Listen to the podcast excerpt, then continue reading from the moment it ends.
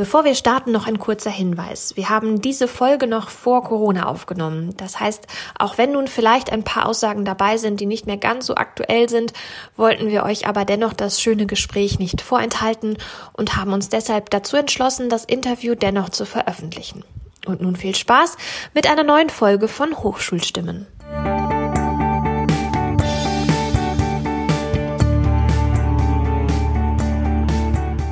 Hallo und herzlich willkommen zu einer neuen Folge von Hochschulstimmen, der Podcast für Lehre und Forschung der Hochschule Osnabrück.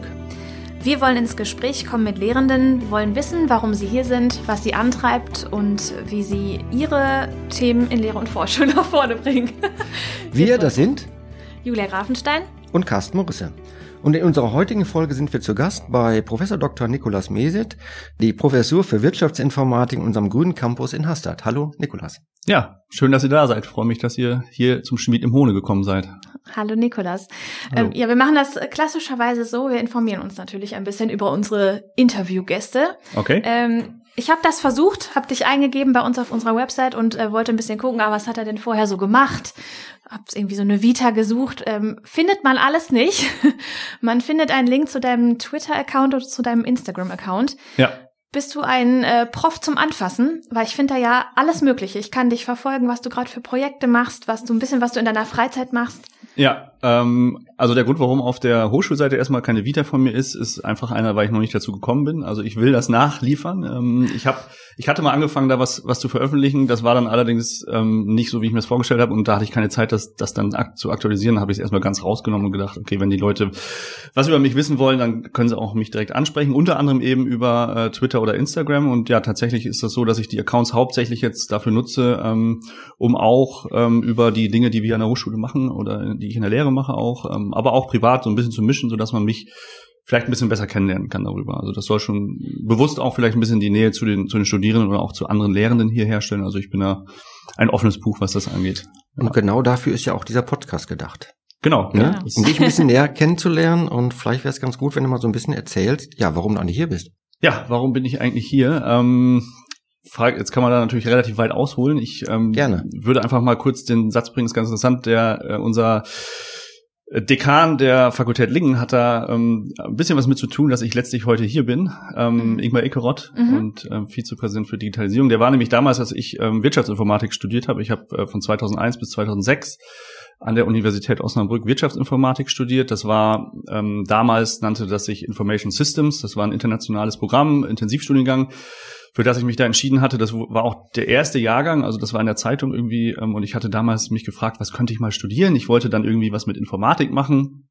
Aber auch nicht nur, weil irgendwie haben mir Leute gesagt, das wäre dann zu trocken. Und ich fand auch, man könnte das nochmal anreichern ähm, mit Wirtschaft. Dann habe ich gesagt, Wirtschaftsinformatik, das klingt gut. Und dann ähm, hat die ZVS mich nach Essen schieben wollen. Dann habe ich nochmal überlegt, ob ich vielleicht noch eine Alternative finde. Und dann kam dieser Zeitungsartikel über Osnabrück, Information Systems, habe mich angemeldet und sofort dort gelandet. Und der damalige Studiengangskoordinator, das war der Ingmar Egerott damals, der mhm. war da Mitarbeiter am, am Institut für ähm, Unternehmensführung und ähm, also IMU-Institut ähm, und war dann eben Studien, Studiengangskoordinator und ja, der hat von uns praktisch über das komplette Studium begleitet, sehr eng. Und als ich dann vor der Entscheidung stand, nach dem Studium, was machst du jetzt? Ähm, mit der Wirtschaftsinformatik-Ausbildung hat man eigentlich relativ ähm, gute Chancen auf dem Arbeitsmarkt. Aber ich fand auch das Arbeiten an der Uni sehr spannend, also akademische ähm, Forschungsarbeit. Und ich habe mich damals sozusagen entschieden, weil gerade eine Stelle bei uns am Institut frei wurde ähm, und ich das als Chance habe, ich gesagt, Mensch, das mache ich. Und gleichzeitig hatte ich aber auch mit mit Ingmar gesprochen, der damals auch promoviert hat ähm, an, bei dem gleichen Professor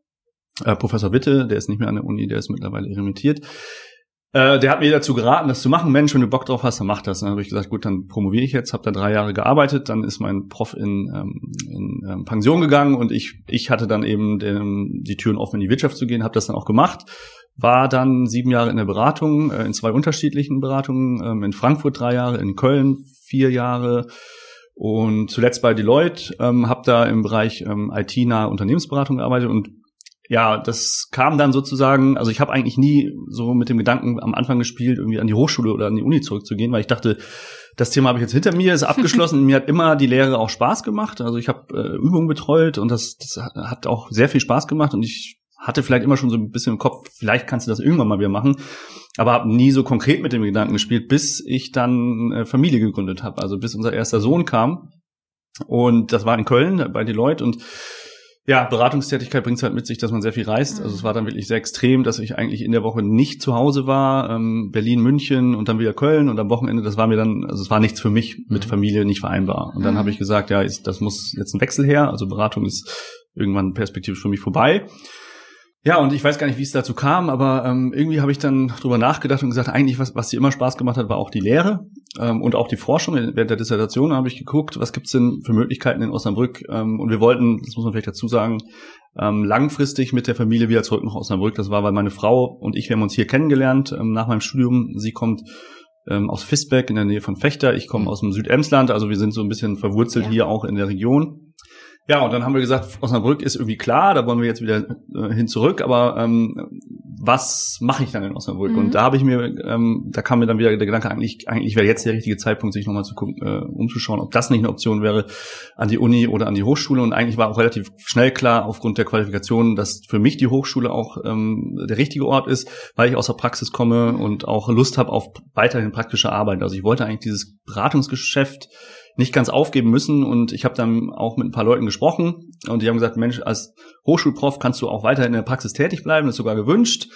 Und ähm, gleichzeitig hast du Freiheit in Lehre und Forschung. Und ich habe gesagt, Mensch, das klingt wie der Traumberuf. Und dann habe ich mich ähm, ja letztlich auf, auf äh, muss man auch dazu sagen, auf mehrere Stellen, die in der Zeit frei wurden als Wirtschaftsinformatik, ähm, Professuren, da waren in der Zeit tatsächlich vier Stück. Mhm. Und es ist letztlich die hier in Haste geworden. Also ähm, das war für mich nicht absehbar, weil ich da mir eigentlich die geringsten Chancen ausgerechnet habe, muss ich ganz ehrlich sagen, okay. weil ich während meiner Tätigkeit als Berater ähm, keinen Bezug zu Agrar- oder Lebensmittel hatte. Ich habe in vielen Branchen gearbeitet, ja. also Automobil, Medien, äh, Telekommunikation, ähm, aber der ganze äh, Agrar-Lebensmittelbereich war, war nicht dabei und das habe ich auch ganz offen kommuniziert im Gespräch. Hab dann versucht ähm, äh, hervorzuheben, dass ja eigentlich Wirtschaftsinformatik Querschnittsthema ist und die Branche spielt zwar eine Rolle, aber ist gar nicht mal so wichtig. Also die, ähm, wenn man IT verstanden hat, dann kann man das auf verschiedene Branchen an, an, anwenden. Ja, und das hat überzeugt scheinbar. Also ich ähm, habe es dann sozusagen hierher geschafft und ich muss sagen, rückblickend ähm, glaube ich, ist das das Beste, was mir da passieren konnte. Also der, ich bin super happy hier mit dem Team, ähm, hier am Standort Schmidt im Hohne. Wir haben eine super Kultur, wie ich finde. Ich weiß nicht, wie das an anderen Fakultäten ist. Ich gehe mal davon aus, dass es da auch gut ist, aber also hier wird bereue ich nichts. Genau, ne? ist sehr familiär, ähm, gibt auch spannende Themen und das ja Thema Agrarlebensmittel, das ähm, habe ich mir jetzt in den letzten drei Jahren, ich bin ja seit 2016 dann hier, ähm, jetzt schon in verschiedenen Projekten auch die Branche besser kennengelernt, sage ich mal. Und ich ist eine sehr spannende Branche ähm, und ja, bin sehr glücklich hier zu sein. Ja. Jetzt hast du gesagt, mit Agrarlebensmittel hattest du vorher gar nicht so viel zu tun. Ähm, wusstest du denn schon immer, dass du was mit Informatik machen möchtest? Mm, natürlich nicht immer. Ähm, Ich hatte eben so kurz erwähnt, dass ich ähm, nach dem Abitur vor der Frage stand, was studierst du? Und ja. ich habe dann gesagt, ja, Informatik, das ist das, was ich eigentlich, ähm, was, was mich umtreibt. Ähm, und das kommt daher, also ich habe das für mich zumindest so rekonstruiert. Ich habe mir da schon öfter mal Gedanken darüber gemacht, warum hast du eigentlich Wirtschaftsinformatik studiert? Wie kamst du drauf? Und ich habe ähm, früh, äh, das war in den 80ern, ich habe in 81 geboren und habe dann irgendwann diese Nintendo-Konsole äh, bekommen, 8-Bit ähm, Super Mario und sowas. Ne? Da, damals war ich erstmal reiner Zocker und irgendwann habe ich mich gefragt, wie macht man eigentlich solche Spiele? Das sind ja irgendwie so virtuelle Welten und mit eigenen Regeln und ich, ich glaube, dieses Thema ähm, wie, wie macht man so ein Spiel, hat mich immer schon ähm, umtrieben als, als, als ja, junges, ja, als, als zehnjähriger Junge ungefähr war das. Und dann hatte ich das Glück, dass mein Onkel ähm, äh, der hatte einen C64 und der hatte, der hatte auch einen sehr, sehr großen Drang zur Informatik und der kannte sich aus damit. Mhm. Der, der, wusste, wie man ähm, damals Basic auf dem C64 programmieren kann. Und ähm, der wohnte aber in Bayern, da waren wir zu Besuch bei ihm und er hat mir das mal so ein bisschen gezeigt, Mensch, ähm, lass uns doch mal so ein Spiel machen. Wir machen jetzt mal, ähm, ich kann mich noch gut erinnern, das war ähm, Superhirn. Ich weiß nicht, ob ihr das kennt, das ist ein ganz ja. einfaches Spiel mit Farben mhm. und mhm. Stecken und das ja. konnte man relativ leicht äh, im Computer abbilden. Also für ihn war das relativ leicht, für mich war das äh, Zauberei damals. Also und, und ich saß daneben und war total fasziniert. Und dann habe ich danach angefangen, ähm, gesagt, Mensch, ähm, Papa, ich brauche einen Computer, ich will sowas auch. Und dann, ja, dann habe ich einen 386er damals gekriegt. Mhm. Das, die waren dann so in Anfang der 90er, glaube ich. Ähm, gerade raus und habe mir ein, äh, damals Q-Basic Buch gekauft und fing an, ähm, dieses Nibbles kennt man vielleicht noch ein uraltes Spiel, wo man so eine Schlange über den Bildschirm führt oder Gorillas, das ist auch so ein Spiel, was immer unter MS-DOS, da habe ich versucht zu verstehen, wie sowas funktioniert und das hat mich dann ja gepackt und, und da blieb ich dabei. Also ich habe später Turbo Pascal äh, und, und C sogar noch versucht, da habe ich aber irgendwann aufgehört, das fand ich nicht mehr so spannend. Ja, und dann eigentlich durch die ganze Zeit danach, auch als ich in Austausch in USA war, hatte ich gerade schon erzählt, ich habe hier diese Diskette mit diesem alten Programm, ähm, das ich da in der Computer Science ähm, Klasse geschrieben habe. Das war so ein Pac-Man-Programm. Und eigentlich war das so immer so mein, mein Hobby, ähm, sich mit Computern auseinanderzusetzen. Dann kam das Internet ja dazu und das war eine ganz neue Welt. Da konnte man auf einmal äh, irgendwie Informationen woanders abrufen. Das kann man sich heute gar nicht mehr vorstellen, dass das irgendwie was, ja, was total Neues und Spannendes war. Früher das, war das für mich eine ganz neue Welt, wie gesagt.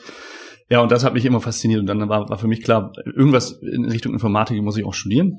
Ja, und dann, wie gesagt, ich habe mich dann dafür entschieden, das nochmal zu kombinieren mit Wirtschaft, weil ich glaube, damals einfach viele Freunde von mir wollten BWL studieren. Mhm. Und ich habe gesagt, irgendwie, gut, dann mache ich halt Wirtschaftsinformatik. ich weiß nicht mehr genau, warum das so kam. Ja.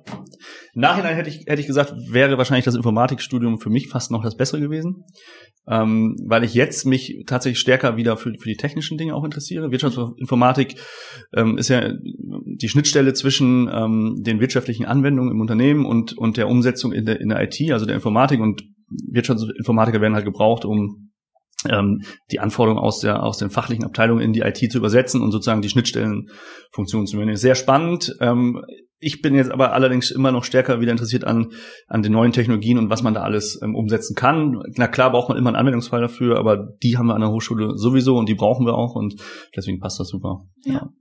Ja, das war also das war für mich, glaube ich, der und im Nachhinein rekonstruiert man das ja immer so für sich, aber ich glaube, das ist der Grund, warum es für mich dann in die Informatik oder Wirtschaftsinformatik ging. Ja. Äh, und so der Einsatzbereich jetzt der der Wirtschaftsinformatik bei dir als im Beratungsgeschäft, was hast du da gemacht? Da war das genau diese Schnittstelle sozusagen Anforderungen in die IT transportieren aus den Fachabteilungen oder was hast du da gemacht? In welchem Bereich ja. warst du aktiv? Ja, also in der Beratung, ich fing an als als halt ja ähm, Anfänger natürlich in der Beratung. Da fängt man mit etwas, ähm, ich würde mal sagen, Low-Level-Programmiertätigkeiten an. Also man mhm. fängt dann an, okay, kannst du ein bisschen coden? Ja, dann mach mal auf dem Projekt das und das und dann fängst du an zu dokumentieren.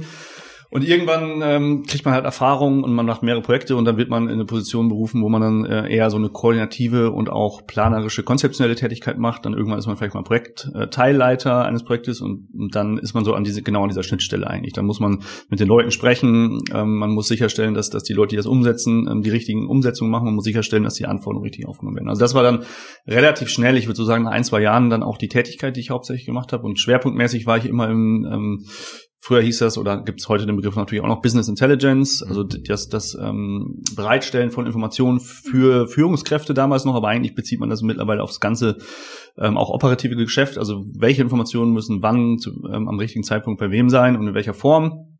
Und alle Projekte, die ich eigentlich oder fast alle, die ich in der Beratung gemacht habe, haben sich irgendwie um das Thema Daten mhm. und Analyse und Bereitstellung der Daten. Ähm, später dann eher im Bereich Big Data ähm, und da kam dann auch das Thema maschinelles Lernen dazu. Das wird das dann äh, relativ schnell ähm, in den letzten Jahren meiner Beratungstätigkeit ähm, ja den Durchbruch geschafft hat und das war dann halt am Ende so die Tätigkeit. Aber es ging aber immer um das Thema Daten und mhm. Analysen von Daten eigentlich und wie man solche Systeme aufbaut und wie man die Anforderungen der ja, der letztlich der Daten Informationsabnehmer in, in die technische Lösung überführen kann, so dass es ja funktioniert und und machst du das jetzt nebenbei auch noch ein bisschen oder bist du quasi aus der Beratungsschiene ganz raus? Also ich bin nicht mehr bei irgendeiner Beratungsgesellschaft irgendwie im, im Nebenjob oder sowas, das nicht. Was, was wir machen ähm, jetzt aktuell sind halt äh, natürlich, ich bringe das in die Lehre ein und wir machen da auch viele ähm, Projektformate, die per se mit Firmen zusammen gemacht werden, wo ich dann nicht so stark die Beratungsrolle ähm, innehabe, sondern eher den, den Coach für die Berater, nämlich die Studierenden. Also ich versuche den Studierenden das mitzugeben, was sie, was sie brauchen, um eben Firmen in diesen Themen zu beraten. Und das kann auch natürlich aus diesem Bereich sein, den ich früher sozusagen fokusmäßig gemacht habe.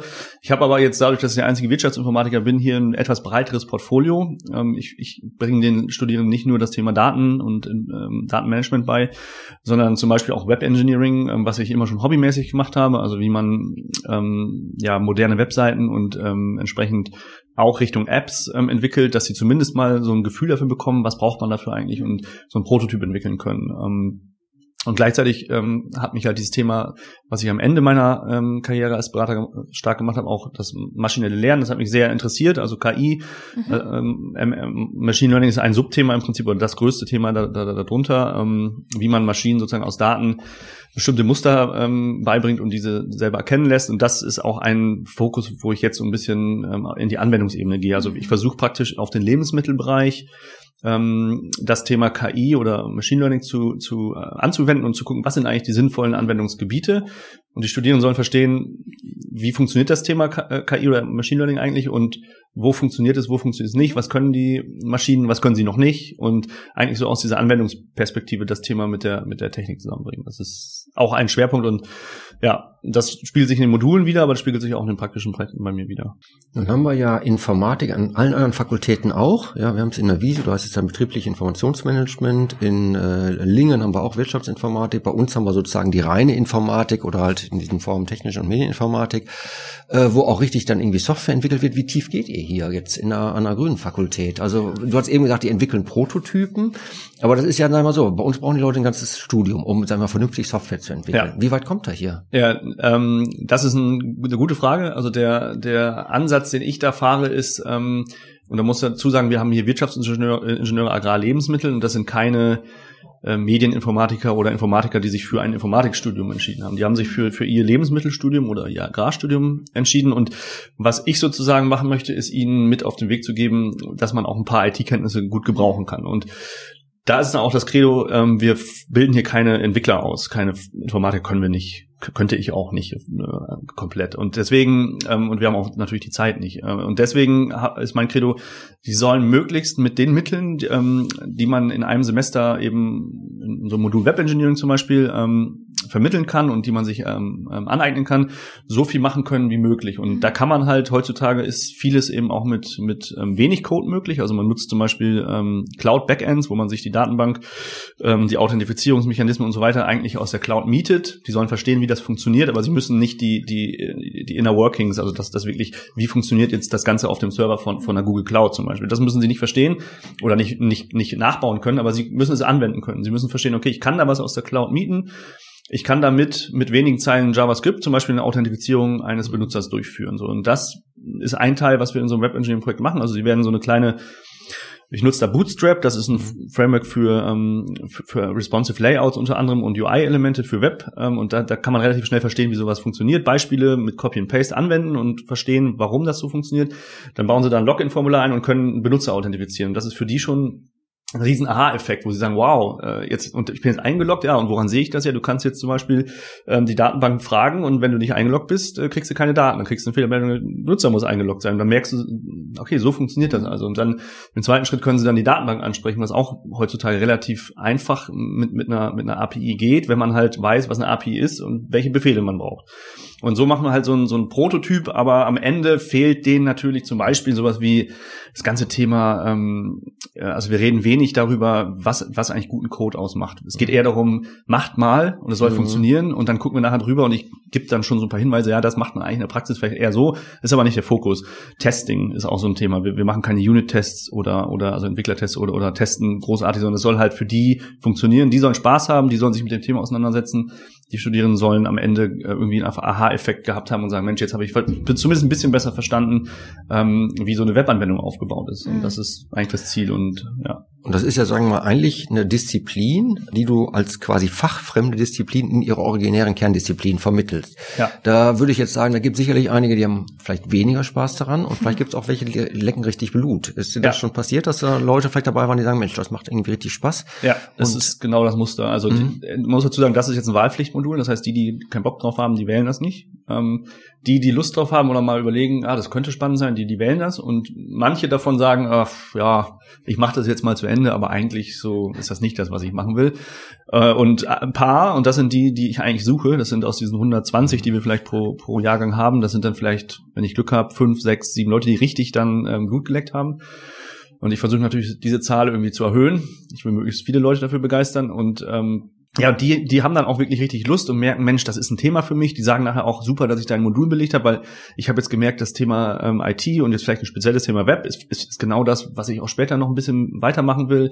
Es gibt teilweise auch ähm, eine Gruppe, die hat jetzt eine, eine Plattform entwickelt, die sie auch an den Markt bringen wollen. Also, da fehlt denen natürlich noch ein bisschen, was muss man dazu sagen, aber die können sich natürlich auf Basis äh, des Interesses und der Kenntnisse, die sich angeeignet haben, jetzt auch die Hilfe holen und sagen, Mensch, was brauche ich eigentlich noch? Und dann ähm, vielleicht mit jemandem zusammenarbeiten, der sowas auch professionell kann, Entwickler oder sowas. Aber sie haben zumindest ähm, den, den Bezug jetzt dazu und können damit loslegen. Und die hatten tatsächlich einen ersten Prototyp gebaut, das ist so eine Gülle-Plattform. Mhm worüber man Gülle handeln können soll. Das ist natürlich ein typisches Thema, was hier aus dem Agrarumfeld kommt. Ähm, und die haben halt diese Anwendungen gebaut mit den Möglichkeiten, die sie dann hier lernen. Das finde ich super spannend. Also, dass, dass man diese Themen und hier sind ja auch viele, die zu Hause vielleicht einen Hof haben ja. zum Beispiel. Mhm. Und die interessiert natürlich, kann ich denn das Thema E-Commerce für mich entdecken? Mhm. Und was muss ich dafür können? Dafür muss man keine Webanwendung entwickeln. Aber wir haben zum Beispiel im Master auch ein Modul, das ähm, dieses Thema E-Commerce, dann eher E-Commerce aus der Cloud, also Software mieten. Und was muss ich eigentlich dafür machen? Worauf muss ich achten, um so einen Shop umzusetzen? Und ähm, ist auch so ein Thema, wo die Studierenden merken, ah, okay, eigentlich ähm, ich habe gedacht, sowas ist nichts für mich. Das ist viel zu komplex. IT-Leute sitzen im Keller und coden und, und ich mache sowas nicht. Ja, also, das ist ein Klischee. Klassische Bild, weiß, das klassische Bild. Und, und äh, da, ich, was ich eigentlich den mal zeigen will, ist, dass es nicht mehr so ist oder es war auch nie so und, und dass eigentlich die äh, die IT-Leute die Cool Guys sind. Ne? Also das sind die, die nachher was machen können ähm, in einer digitalisierten Welt. So ja. und, und das ist eigentlich genau das, was ich versuche. Was hast du denn für Studis bei dir? Aus welchen Studiengängen? Sag das doch vielleicht noch einmal. Genau, wir haben hier ähm, ähm, zwei alte Studiengänge. Das ist Lebensmittelproduktion Produktion, also ja. Wirtschaftsingenieurwesen Lebensmittelproduktion mhm. und Wirtschaftsingenieurwesen Agrar- und Horti-Business. Ja. Das sind die alten, äh, die wurden jetzt mit dem vor einem Jahr zusammengelegt in einen neuen, das ist dann ähm, ähm, Wirtschaftsingenieurwesen Agrar-Lebensmittel mit drei mhm. Vertiefungen Lebensmittelproduktion, Agrar und ähm, letztlich ähm, Agribusiness nennt sich das. Genau, also das sind okay, das sind meine Studierenden. Mhm, genau. Okay.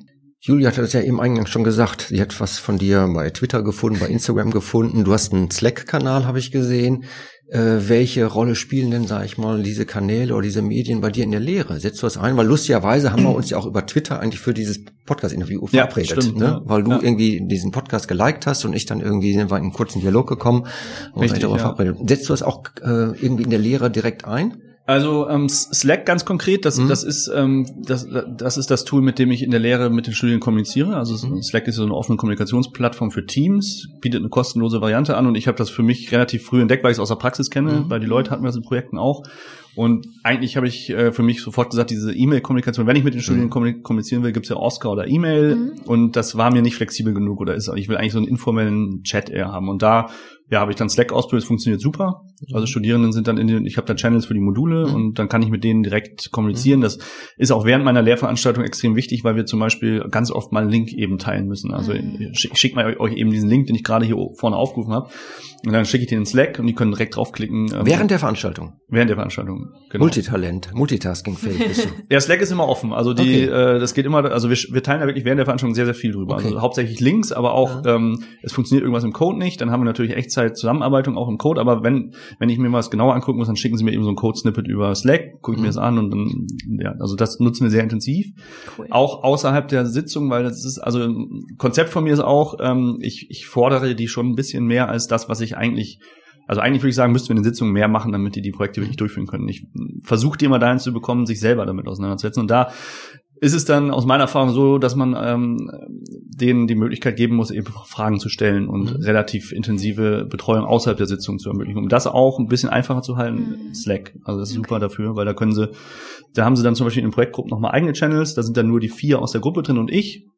Und wenn das eine gruppeninterne Frage ist, dann können Sie die da platzieren und ähm, ich kann dann mit denen auf dem Sofa zu Hause, also die meisten Fragen kann ich dann ja irgendwie beantworten direkt und dann ist das für mich eine ganz schnelle Möglichkeit, da irgendwie Rückmeldung zu geben. Das heißt, du bist 24 Stunden am Tag, sieben Tage die Woche erreichbar? Nein, das, so ist es nicht. Also da, da habe ich auch eine Policy, das ist so, dass äh, jeder kann posten, wann er will und wann, wann wir lesen und antworten, kann auch jeder entscheiden. Also von daher, ich ähm, mache das dann auch irgendwann aus natürlich. Und ähm, aber ich habe manchmal auch Lust, einfach, wenn, wenn ich weiß, da läuft ein spannendes Projekt und am Wochenende fragt mich jemand was, dann ist das für mich keine Arbeit, sondern ist das irgendwie so, ja, dann antworte ich, weil ich dann denen auch die, die, die Info geben möchte, dass sie weitermachen können. Und, aber wie ist das für die Studierenden? Hast du da mal irgendwie eine Rückmeldung bekommen? Weil das ist ja sicherlich nicht Usus hier in jedem, bei jedem Prof, ja. ähm, dass man da so Slack benutzt und dem ständig irgendwie so über so einen informellen Chat schreiben kann. Ja, ähm, ich sag mal so, es gibt viele, die, die kennen das sogar schon von, von ja. irgendwann, die hier auch irgendwie aus der Praxis ähm, teilweise schon kommen und sagen, ja Mensch, Slack kenne ich schon. Das ist immer mehr übrigens, freut mich. Oder eben Microsoft Teams, es gibt ja andere Tools, ja. die ähnlich sind. Die haben eigentlich dann schon diese Kultur, ja klar, machen wir, es ist ja, ist ja super, dass wir es ja auch machen. Und dann, die schreiben dann auch viel und ähm, die liken dann auch Sachen, da kann man auch mit Daumen hoch oder irgendwie sowas, ne? Also dass man so, da kriegt man auch was zurück. Es gibt aber auch eine ganz große Gruppe an Studierenden, für die ist das, glaube ich, Neuland, wenn man das mhm. so sagen darf, die sagen, äh, kann ich da jetzt wirklich schreiben, wann ich will? Und also so, ich habe so das Gefühl, Gefühl, da ist so ein bisschen eine Scheu da. Ja. Und ähm, das wird aber immer weniger oder bis die Gruppe derjenigen, die da wirklich aktiv sind, wird immer mehr, immer größer. Und ähm, ich frage auch, wie das so ankommt und wie ihr das nutzt, das kriege ich ja mit. Also wie schon, und ich glaube, das kommt ganz gut an. Also die, ich habe jetzt zumindest noch nie gehört, Mensch, das ist Blödsinn oder sowas. Also es ist, glaube ich, äh, ähm, für die Studierenden eine gute Möglichkeit. Also ich nutze Padlet für sowas. Die können dann Padlet, ich weiß nicht, ob du das kennst, das ist im Prinzip so ein Board, wie so eine virtuelle Pinnwand. Ja. Und dann habe ich im Prinzip pro Termin so eine Spalte, da können sie halt fragen, weil die müssen sich ja bei mir vorbereiten, können sie Fragen so stellen. Und mir persönlich macht es dann auch Spaß, dann schnell zwischendurch einfach mal eine Frage zu klären. Und das ist einfach genau. öffentlich. Ne? Und ja. die nächste Frage kommt. Und mittlerweile ist es auch so, dass sich die Studierenden gegenseitig die Fragen beantworten. Das ist natürlich dann der ideale Effekt. Das ist genau eigentlich das, wo ich auch hin will. Aber das klappt äh, am Anfang dann meistens noch nicht so gut, aber ähm, also ich sage denen auch immer, ich antworte eigentlich nur, wenn, wenn, wenn ich glaube, dass es A keiner beantworten kann mhm. oder wenn ich merke, es hat jetzt irgendwie nach ein paar Stunden oder vielleicht nach einem Tag keiner geantwortet. Mhm. Ähm, weil ich will eigentlich, dass, dass das so eine Diskussion wird auf, auf Slack, also dass sich gegenseitig helfen, das ist auch so eine der, der Ideen. Aber wie gesagt, das, das klappt so semi gut, würde ich sagen. Aber ich versuche das auch dahin zu pushen. Ja. Mhm. Hast du noch andere Sachen? Also Slack hast du jetzt schon gesagt, wo du sagst, oh, das sind irgendwie so innovative Tools, die du in deiner Lehre nutzt? Also ich weiß nicht, wie innovativ das ist. Ich nutze Mentimeter, also so ein Polling-Tool ganz gerne okay. ähm, für Echtzeit Feedback, für Echtzeit. Also wenn, wenn ich irgendwie eine Aufgabe habe und ich weiß, wenn ich jetzt 100 Leute da habe in einer ganz großen Sitzung, ähm, wenn ich jetzt sage, zeig doch mal auf, dann melden sich immer die gleichen. Das, das, sind zwei oder drei Leute und sonst die anderen nicht. Und wenn ich da wirklich mal ein umfassendes ähm, Bild haben möchte, dann nutze ich sowas wie Mentimeter. Mhm. Ähm, das nutze ich auch. Also ich gucke ja auch immer bei dir, was Inverted Classroom angeht. Das ist nämlich auch ein Thema, was mich, was mich interessiert, ähm, was ich auch durch die ganze Videoproduktion, die ich jetzt mache, so ein bisschen in die Gänge bringen möchte. Äh, und da würde ich auch dieses Thema Quizzes, das mache ich jetzt auch schon in der großen Wirtschaftsinformatik-Veranstaltung, dass ich am Anfang immer so ein kleines Review-Quiz der letzten Veranstaltung mache, auch mit Mentimeter. Ansonsten, das ist jetzt ähm, also ich nutze ganz gerne, wenn wir mit denen zusammenarbeiten, auch live in, in einer Sitzung zum Beispiel. Wir machen Konzept und wir sagen, wir arbeiten jetzt mal gemeinsam an einer Slide dann nutze ich dann mal Google Docs oder mhm. Google Slides, wohl wissen, dass das eigentlich inoffiziell sein muss. also ich glaube, es ist ja offiziell, äh, kann ich denen nicht sagen, ihr müsst euch da jetzt anmelden. Das müssen sie auch nicht tatsächlich. Also ich, ich kann denen den Link sharen und die können anonym sozusagen das Dokument bearbeiten. Es gibt da so eine Möglichkeit, so ein, so ein Private Link und den nutze ich auch immer. Das heißt, es muss sich da keiner mit seiner mit seinem Google-Account anmelden. Aber das ist halt, finde ich, immer noch so eins der besten Tools für Echtzeit-Zusammenarbeit an Dokumenten und immer, wenn wir irgendwie an Dokumentenkonzepten innerhalb einer der Veranstaltungen oder auch in der Forschung oder auch in Projekten arbeiten, versuche ich das mit Google Docs, aber das ist jetzt nicht so innovativ, das könnte man auch mit Word machen. Ne? Also das, die Möglichkeiten gibt's auch. Aber das ist ein ganz klarer Appell an unsere IT, sage ich mal, wer auch immer das dann hinterher vielleicht mal umsetzt, einfach auf innovativere Formate und Tools zu setzen. Weil mir ist das mit dem Oscar natürlich genau das Gleiche, geht mir so, so eine E-Mail dazu versenden, das dauert ah, viel zu lange, es ist ja. irgendwie träge, behäbig und bis ich da überhaupt eine Mail losgeschickt habe, ja. ja da sind schon irgendwie zwei Minuten vergangen. Ne? Und äh, klar, dieses Thema Slack ist irgendwie, äh, habe ich auch schon ein paar Mal überlegt, es ist irgendwie ich sag mal, einfach smart im Umgang. Ne? Ja. Und da, da sind so, diese großen Systeme funktionieren so irgendwie nicht mehr. Ne? Ja, die sind einfach irgendwie behäbig. Also ich hätte einen Mitstreiter, wenn ich mich dafür stark mache. Absolut, ja, absolut. Ich, ich habe auch schon mal überlegt, ähm, habe aber dann den Gedanken sofort wieder eingestellt, weil ich ja weiß, dass das ganze Thema also Cloud hier an der Hochschule sehr kritisch gesehen wird. Also wenn man jetzt Slack nutzen würde, müsste man ja auf die Slack Cloud, das ist ja nichts, was man hier hosten könnte. Aber ich habe ich hab eigentlich immer den Wunsch schon gehabt, dass Mensch so eine Plattform auch so wie Slack oder auch Skype das hatte ich auch schon mal angeregt, ähm, vor dass man so als Kommunikationsmittel innerhalb der, äh, Kollegen, äh, ja, der, der Kollegen und Kolleginnen haben kann, weil das ist, mhm. finde ich, das macht einfach Produktivität einfacher, viel einfacher. Es hat noch einen zweiten Effekt, wenn Studierende das, das hier schon kennen. Ich habe von vielen die Rückmeldung bekommen, die gehen danach in die Praxis und sagen, Mensch, cool, das kannte ich schon. Mhm. Ähm, Slack nutzen die da auch. Mhm. Und das ist für die natürlich auch ein das gibt denen direkt die Vertrautheit und auch vor den, ähm, also im Bewerbungsgespräch oder so können sagen, ja, da haben wir hier genutzt, kenne ich, ich bin vertraut mit dem Prozess. Ne? Das ist schon auch ja weil es eben auch praxisrelevant ist. Deswegen so, also mit Oscar, klar, das ist halt nützlich hier und, und ich verstehe auch die Gründe, warum ähm, man nicht einfach sowas wie Slack hochschulweit machen kann. Das ist ja auch eine Kostenfrage, eine datenschutzrechtliche Frage. Ähm, Aber das bringt halt den Studierenden nachher nichts, wenn sie Oscar können. Also das halt bringt für die nachher nichts. Und es ist halt auch tatsächlich für die Kommunikation nicht geeignet aus meiner Sicht. Also da ich, hättest du auf jeden Fall Mitstreiter, ja, okay. dass man da mal in eine ja. andere Richtung denkt. Aber ich glaube, das wird ja jetzt mit dem Digitalisierungs-AG-Thema so ein bisschen das vielleicht auch mal in auch irgendwie mit ja. thematisiert, klar. Ja, genau. Ja. Du hast eben schon über Video gesprochen, Videoeinsatz in der Lehre, da bist du auch ganz aktiv, äh, bist ja auch irgendwie guter Kunde bei uns im ILCC äh, oder schneidest hier ja sogar selbst.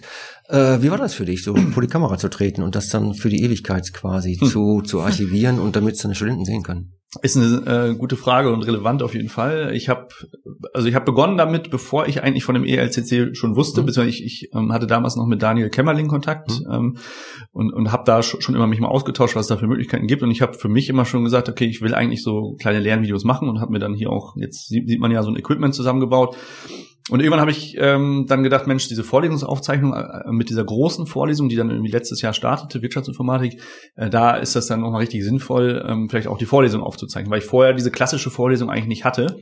Ich habe immer so so 10, 15 Minuten Input, dann machen wir wieder irgendwie eine, eine Übung und, und da dachte ich, das aufzuzeichnen, habe ich damals gedacht, ist gar nicht so sinnvoll. Habe ich jetzt aber auch angelernt, ist sinnvoll.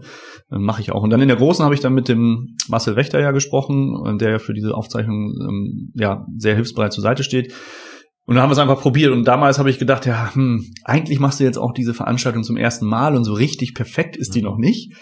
Willst du das wirklich äh, bei YouTube verewigen? Ne? Und ich habe meine Sachen bei YouTube dann ähm, veröffentlicht. Wenn schon, denn schon. Ja, dann habe ich aber irgendwie gedacht, ähm, jetzt machst du es einfach mal und so schlimm kann es schon nicht sein. Und ich habe dann gesagt zu Marcel, ich will mir es vorher einmal angucken, bevor ihr das irgendwo veröffentlicht. Und ich würde es auch dann gerne lieber selber schneiden, weil ich dann vielleicht auch nochmal selber was, also ich habe Camtasia auch als Lizenz hier. Ja, und habe dann gesagt, gut, das muss nicht perfekt sein. Und ich glaube, es hilft den Studierenden auch, wenn es nicht perfekt ist. Und äh, da muss man einfach über, oder habe ich dann versucht, über meinen Schatten zu springen und zu sagen, wenn da jetzt mal was dabei ist, wo ich nachher sagen würde, gut, das hätte ich vielleicht jetzt nicht nochmal so gesagt, weil ich ja, in dem Moment halt irgendwie ein Beispiel gebracht hat, was vielleicht auch nicht so gut passte oder so, ist das halt so. Und dann kann man im nächsten Semester vielleicht einfach eine neue, eine neue Aufnahme machen und das dann korrigieren. Ich nutze ja jetzt mittlerweile auch diesen mobilen Aufzeichnungskoffer ganz gerne und auch den Gallicaster und das muss ich sagen ist super, weil da kann ich dann halt auch Pause drücken. Ne? Also das, ähm, die Vorlesungsaufzeichnung im großen HR bei uns, die läuft halt durch. Auch wenn wir eine Übung machen, eine halbe Stunde, dann hast du halt laufen die Leute da ähm, durchs Bild.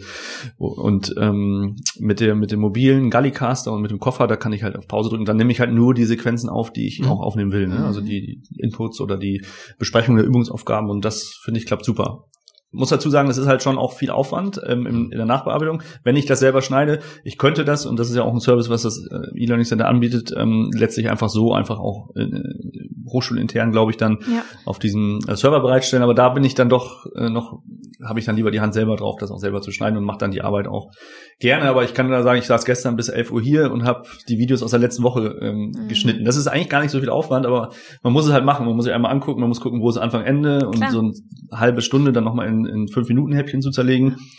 Ist halt einfach eine Zeit, die man dann hier sitzt, aber da ich ja hier so eine gute Ausstattung habe, äh, zwei Rechner, ich kann dann immer hier rüber wechseln, mache dann irgendwas anderes und dann, wenn das Ding fertig ist, gehe ich wieder, wieder hin. Also das geht. Erfordert schon eine gewisse Begeisterung für die Lehre. ja. Weil ich meine, ich kenne das, ich habe die auch alle selbst geschnitten bei mir und das kostet einfach elendig Zeit. Ja. Ne, aber wenn man es macht, dann möchte man es auch ordentlich machen und schön machen. Genau. Das ist ja auch ein zumindest. absolut schöner Anspruch. ja. Ne, und da haben die letztendlich, haben die Studierenden was davon.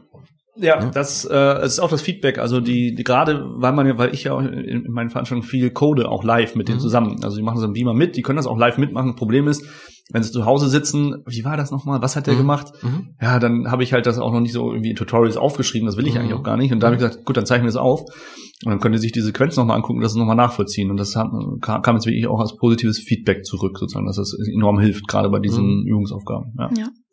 Jetzt ähm, hast du vorhin schon, wir haben darüber gesprochen, dass ähm, du eigentlich erst so in diesen Agrar-Lebensmittelbereich reingekommen bist.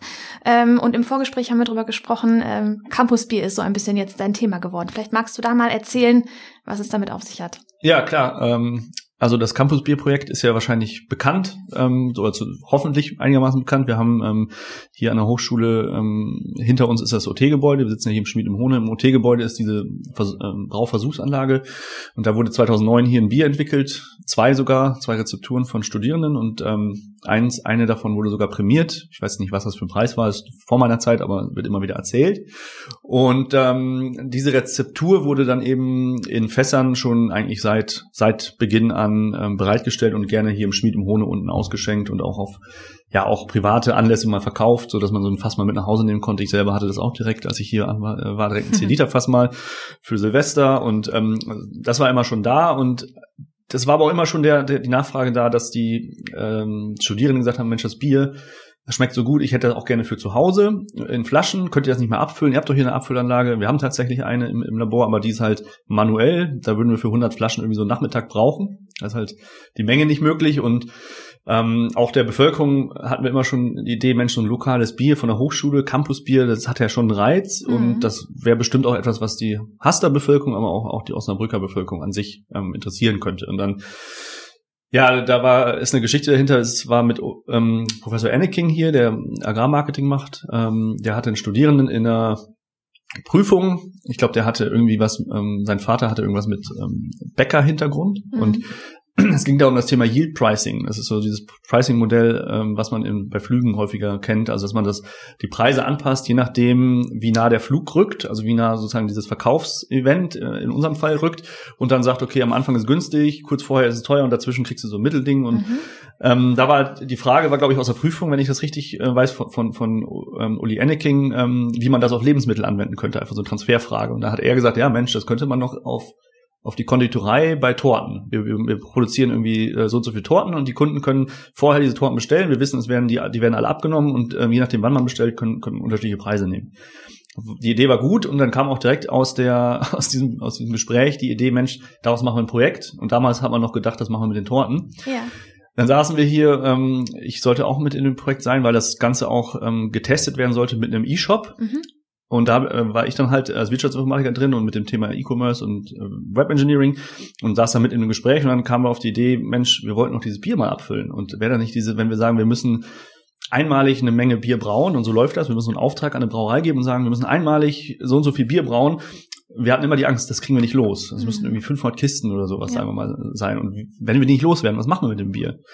Ja, da haben wir gesagt, ja, dann machen wir halt die Seed Pricing. Wir sagen, okay, wir verscherbeln das am Ende zur Not für günstig ähm, und, und hoffen, dass es funktioniert. Und dann ist daraus praktisch diese erste Runde ähm, des Campus-Bierverkaufs im Mai 2019, Mai, Juni geworden. Mhm.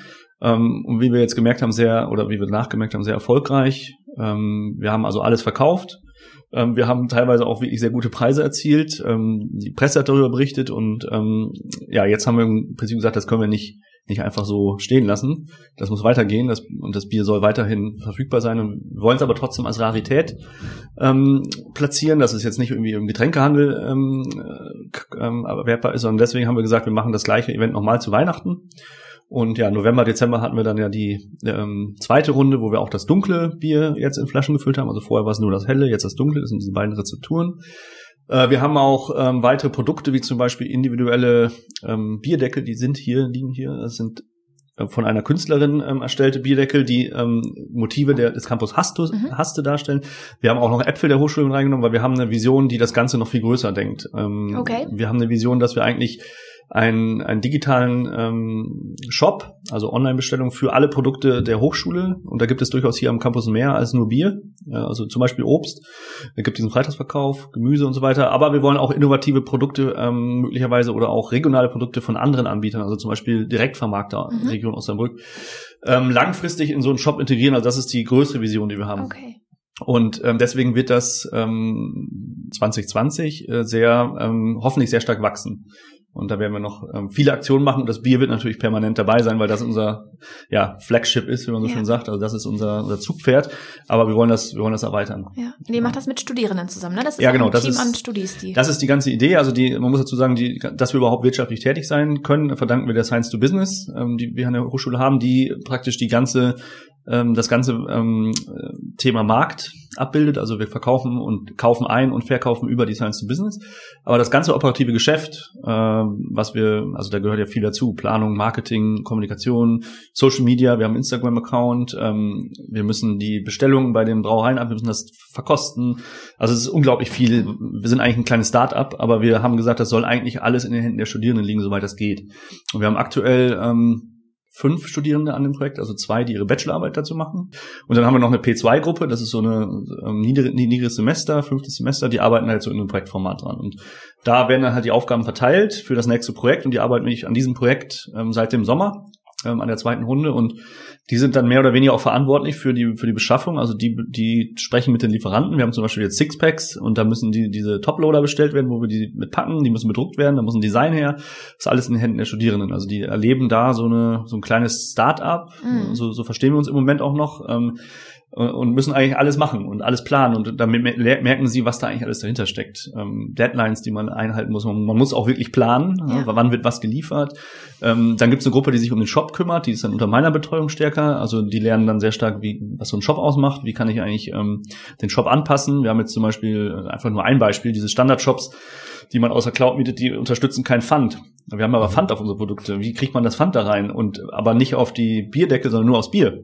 Mhm. Da geht es ein bisschen in Code, müssen ein bisschen programmieren.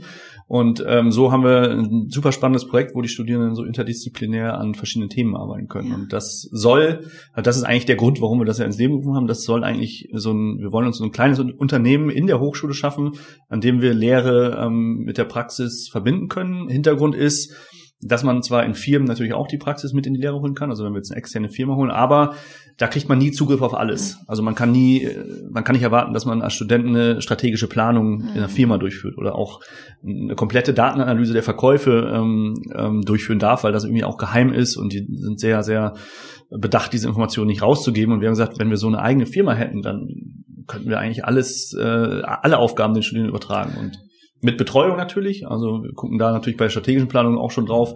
Also wir verstehen uns so ein bisschen als Geschäftsführer, sage ich mal. Das ist der, der also der ähm, Professor Enneking, Matthias Kussin, Andreas Schwarz ist unser Labormitarbeiter ja. äh, bei Herrn Figura, der der praktisch ähm, brauen kann. Der hat es gelernt. Kann sagen, er ist doch Braumeister, ne? Genau, bei dem war ich auch schon ähm, zu Besuch, ja. Genau, der ist, der, der ist im Labor, der ist sozusagen unser unser Chef für das ganze Thema Bier, auch neue Bierentwicklung und sowas. Ähm, betreut die Studien dann da in den in den Runden.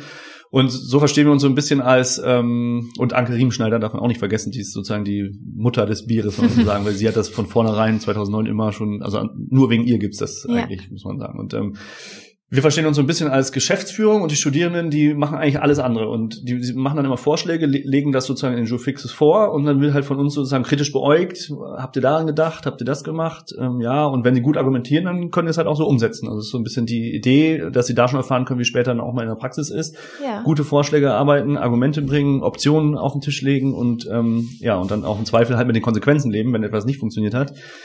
Kann natürlich, weil wir hier ein echtes Experiment haben, ne, kann jederzeit passieren, dass wir das Bier im, zweiten, im zweiten Durchgang gar nicht verkauft haben. Oder im dritten oder im vierten. Und dann ähm, stehen wir da und dann, was macht man dann? Risikoabwägung, ähm, ja, und dann lernt man halt aus diesen Fehlern, sage ich mal, fürs nächste Mal. Und es die Idee ist halt, dass das so ein durchgängiges Projekt und immer irgendwie Studierende da ein Jahr oder vielleicht ein halbes Jahr dran arbeiten können. Gibt es denn schon Verträge mit dem Asta fürs nächste Terrassenfest? Wird sich doch anbieten.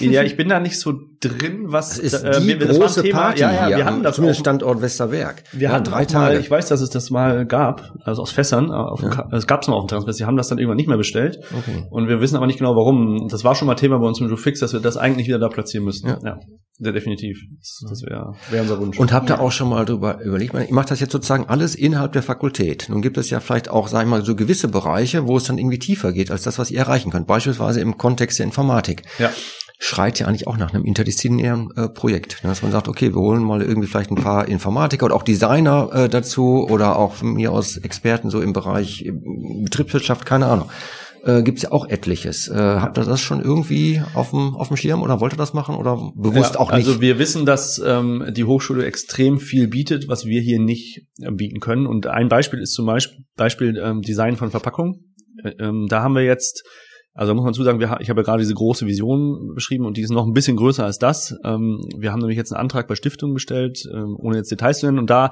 wollen wir das Ganze wirklich groß aufziehen mit, ähm, da soll was entstehen zu diesem Thema Shop. Also konkret, da sollen Möglichkeiten bestehen, das auch abzuholen, Produkte mit digital gekauft, äh, mit Code abholen, also so Abholboxen gekühlt. Und das Ganze soll dann auch nochmal an einem anderen Standort in der Stadt passieren. Und also wir denken da relativ groß. Und da haben wir gesagt in diesem Antrag, Mensch, wir haben eigentlich dieses Thema, ähm, wir hatten jetzt das Thema Verpackungsdesign, wie macht man eigentlich so einen Sechserträger, wie, was gibt's da für Möglichkeiten, also gibt's ja erstmal unterschiedliche Materialien, dann gibt's aber auch natürlich unterschiedliche Möglichkeiten, da ein Design drauf zu packen Und da haben wir gesagt, da haben wir eigentlich bei uns in der Fakultät keine Kenntnisse. Das machen die Studierenden jetzt halt irgendwie erstmal selber oder wir suchen, wir haben so einen Designer an der Hand, der für uns so ein paar Sachen macht, aber den muss man bezahlen. Und wir würden das lieber auch als studentisches Projekt ähm, auslagern, zum Beispiel in, in den Studiengang Industrial Design und das haben wir auf unserer Agenda und das steht auch in dem, in dem Antrag drin, den wir jetzt gestellt haben, dass das ähm, ähm, größer gedacht wird. Immer dann, wenn wir halt äh, Expertise woanders her brauchen, die auch mit in diese Projekte einzubinden und dass das dann irgendwann vielleicht sogar so ist, dass wir fakultätübergreifende Projekte in dem Thema machen können. Also es und da gibt es sicherlich noch viele weitere Beispiele. Also Informatik ist eins, wenn wir mal darüber nachdenken, dass wir eine professionelle App bräuchten vielleicht für dieses, ähm, für, also wir haben jetzt einen Webshop, der ist zwar mobilfähig, aber ist keine App. Das heißt, wenn ich jetzt irgendwie Push-Nachrichten bekommen will ähm, und ich will wirklich eine native App haben, dann hätten, hätte ich jetzt auch nicht die Möglichkeit, das einfach so zu betreuen. Da könnte man dann natürlich zu, zu den Informatikern gehen. Und ähm, das ist schon die, der Plan.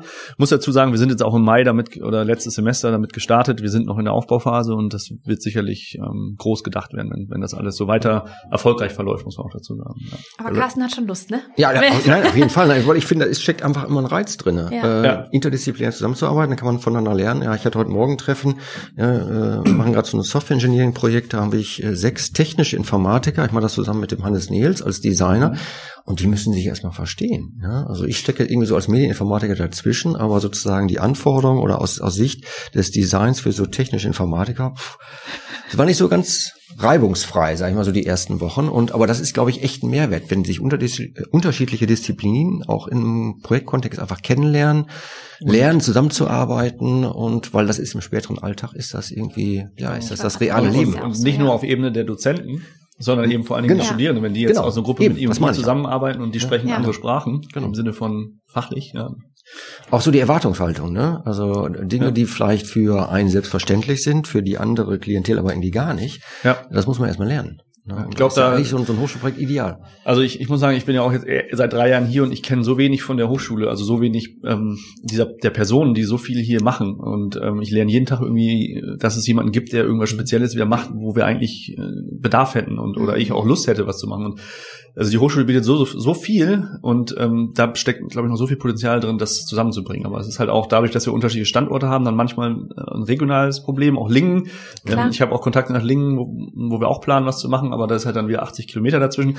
Aber das sind heute eigentlich keine, keine Ausreden mehr, sag ich mal. Wir haben ja ähm, gerade im Bereich Digitalisierung Möglichkeiten, auch ohne dass wir jetzt nach Lingen fahren, zusammenzuarbeiten. Und ich meine, innerhalb von Osnabrück geht das ja alles noch. Und von daher, ich glaube, da steckt echt viel Potenzial drin. Und also wir sind jetzt, muss man auch sagen, ganz froh, dass wir überhaupt in dieser Fakultät auch eine Kooperation hinbekommen. Das ist ja auch nicht selbstverständlich, weil die Fakultät hier ist ja auch so geprägt durch eigentlich mhm. drei Bereiche. Das ist so Landschaftsarchitektur oder vier sogar. Mhm. Ökotrophologie mhm. haben wir hier, Landschaftsarchitektur, wir haben die, die Landwirte, also die ähm, Agrarleute, wir haben und wir haben Lebensmittel. Und das sind eigentlich auch unterschiedliche ähm, Kulturen.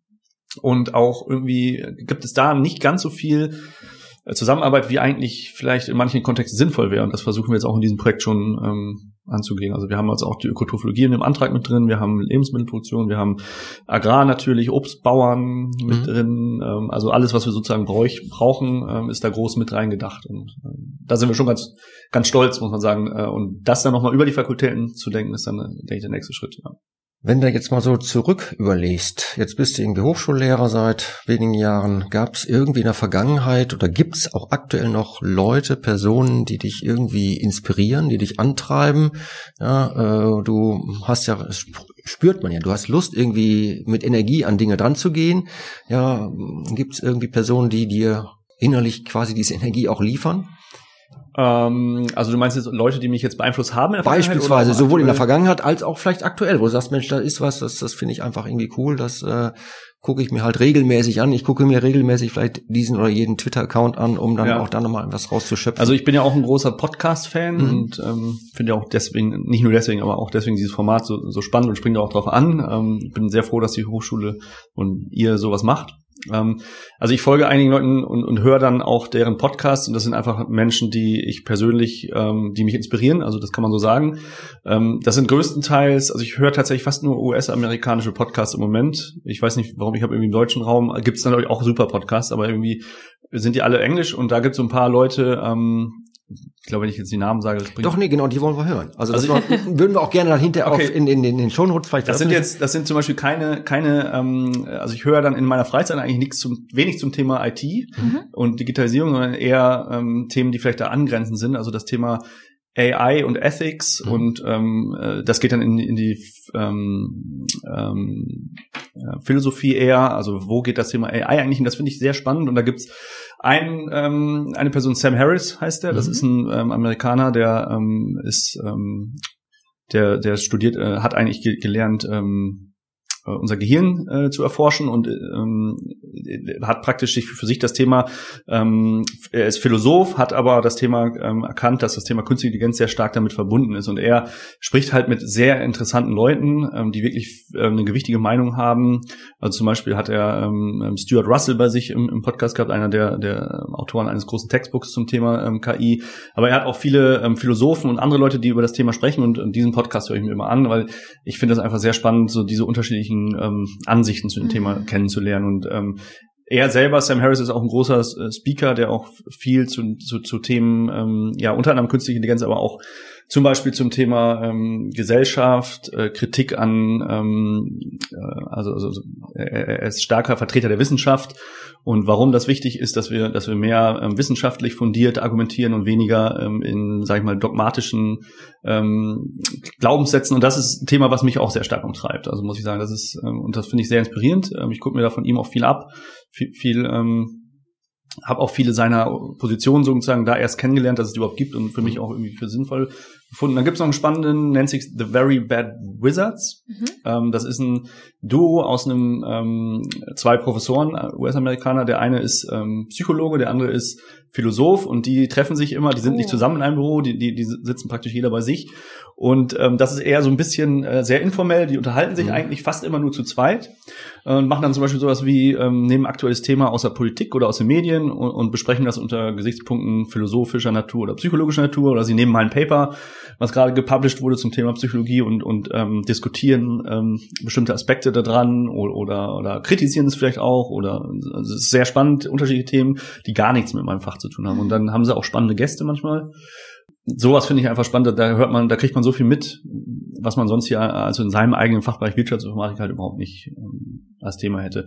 Also das sind so Leute, die, denen ich so in, in meiner Freizeit folge und was ich hatte eben schon eingangs gesagt im Vorgespräch, dass es auch ein paar Leute gab, ähm, die während meines Studiums mich sehr stark geprägt haben und da habe ich Oliver Formberger genannt. Der ähm, muss ich sagen, der hat der hat mir eigentlich gezeigt, dass es, ähm, dass Informatik in der Lehre super spannend sein kann und Spaß macht. Also der hat wirklich, ähm, das war eine der, der Vorlesungen oder seine Vorlesung, die ich am liebsten besucht habe, wo ich mir auch sozusagen vielleicht ein Vorbild genommen habe und gesagt habe, Mensch, wenn du das mal hinkriegst, dass du, dass du das Gefühl, was ich jetzt habe in der Vorlesung bei Studierenden auslöst und so ein Aha-Effekt, da gab es Tausende in, innerhalb der Veranstaltung, ähm, auslösen kann, das da habe ich gedacht, das könnte so eine Art Vorbild sein und ähm, ist es auch bis heute noch. Also der ist für mich einer der, in mein, ich kannte ja nicht jetzt so viele Dozenten, aber von denen ist es einer der, der mich am meisten beeinflusst hat oder inspiriert hat. Beeinflusst weiß ich nicht, ob Oliver Vornberger unserem Podcast folgt, aber ich werde ihm das auf jeden Fall mal schicken, auf diese Folge. Da freut er sich genau. bestimmt.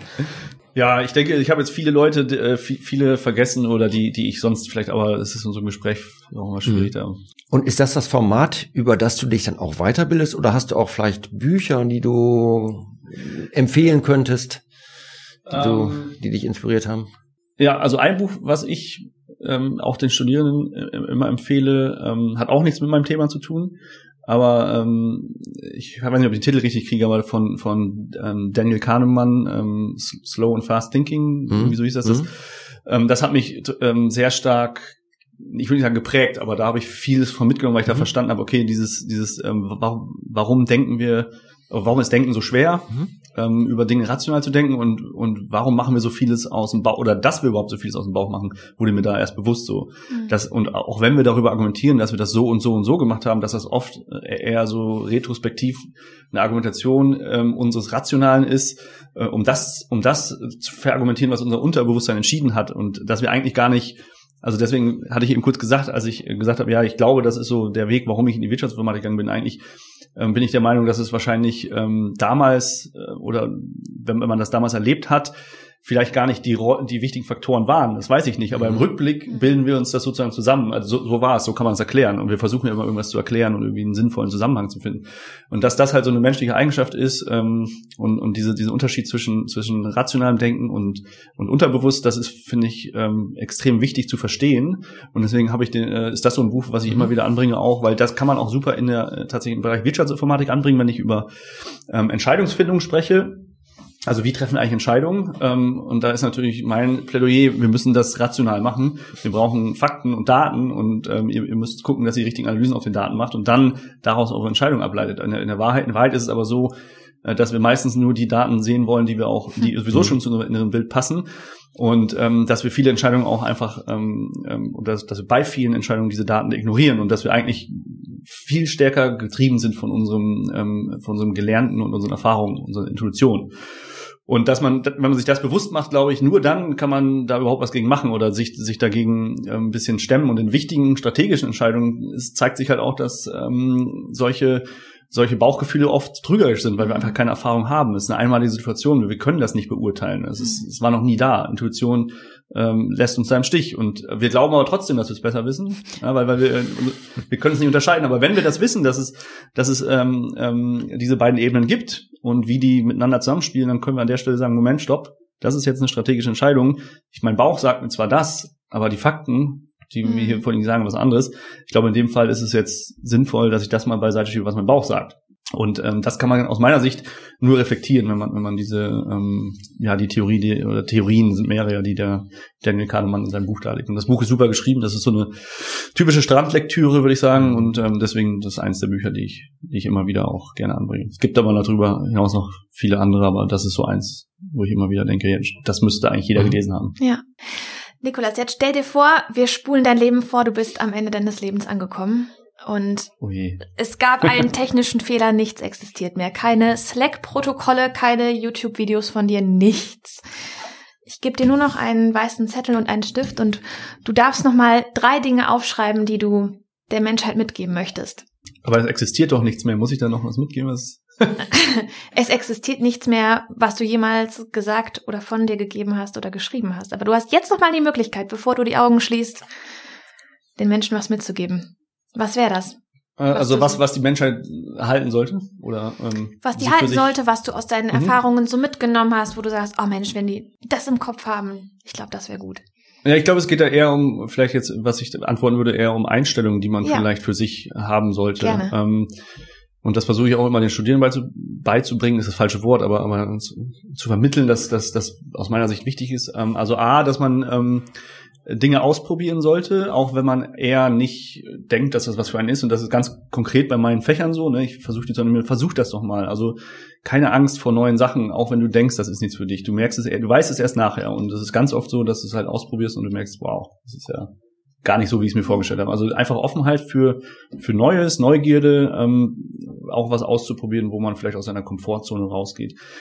Und damit zusammenhängt eigentlich, ähm, was ich für mich sehr wichtig äh, erachte, ist ähm, über den Tellerrand schauen. Das klingt jetzt ein bisschen platt, weil das so, so sagt ja irgendwie jeder, aber damit meine ich eigentlich, dass man nicht nur ähm, in seinem Leben ähm, auf ein Ziel hinarbeiten sollte, das ist die Karriere und dann hat man vielleicht noch ein Hobby, sondern ähm, ich glaube, man kann eigentlich ähm, wenn man sich äh, aus verschiedenen Disziplinen Dinge anhört und vielleicht mal ein populärwissenschaftliches Buch liest zu einem Thema oder ein Podcast, ähm, da bekommt man so viele Anreize, ähm, neues, spannende Sachen zu lernen und die kann man dann ganz oft verknüpfen mit dem, was man sowieso macht. Also dieses Thema Innovation vielleicht, auch neue Dinge ähm, zu kreieren, entsteht aus meiner Sicht nur, wenn man ähm, außerhalb seines Faches in, in unterschiedlichen Disziplinen reinschaut. Und da würde ich äh, sozusagen auch sagen, das wäre eine Eigenschaft, ähm, ab, ab und zu mal ein Buch lesen, wo man sagt, das passt eigentlich nicht zu dem, was ich sonst mache. Also einfach mal reingucken. Ja. Oder einen Podcast hören, so wie diesen hier oder andere. Ja, das waren jetzt zwei, ne? Ich sollte drei nennen. Wenn du dann, möchtest, äh, darfst du noch gesagt, eine dritte. Müsst ihr noch äh, auf jeden Fall eine Kiste Campus Bier mitnehmen. Nein, also ich würde sagen, das sind die drei Sachen. Ja. Wunderbar. Ja, ja, vielen Dank. Ganz herzlichen Dank, dass wir bei dir zu Gast sein dürfen. Ja, wir treffen uns dann entweder demnächst wieder bei Twitter ja. oder beim äh, Hastaraner Campus Bier. Ganz genau. herzlichen Dank auch von mir, dass ich äh, Teil dieses Podcasts sein durfte und dass ihr hier gekommen seid. Ja, und wenn dir dieser Podcast Podcast gefallen hat, dann freuen wir uns, ähm, wenn du uns eine kleine Bewertung bei iTunes hinterlässt. Das hilft uns als Feedback, dass wir den Podcast noch besser machen können und natürlich auch, dass andere Leute auf den Podcast aufmerksam werden.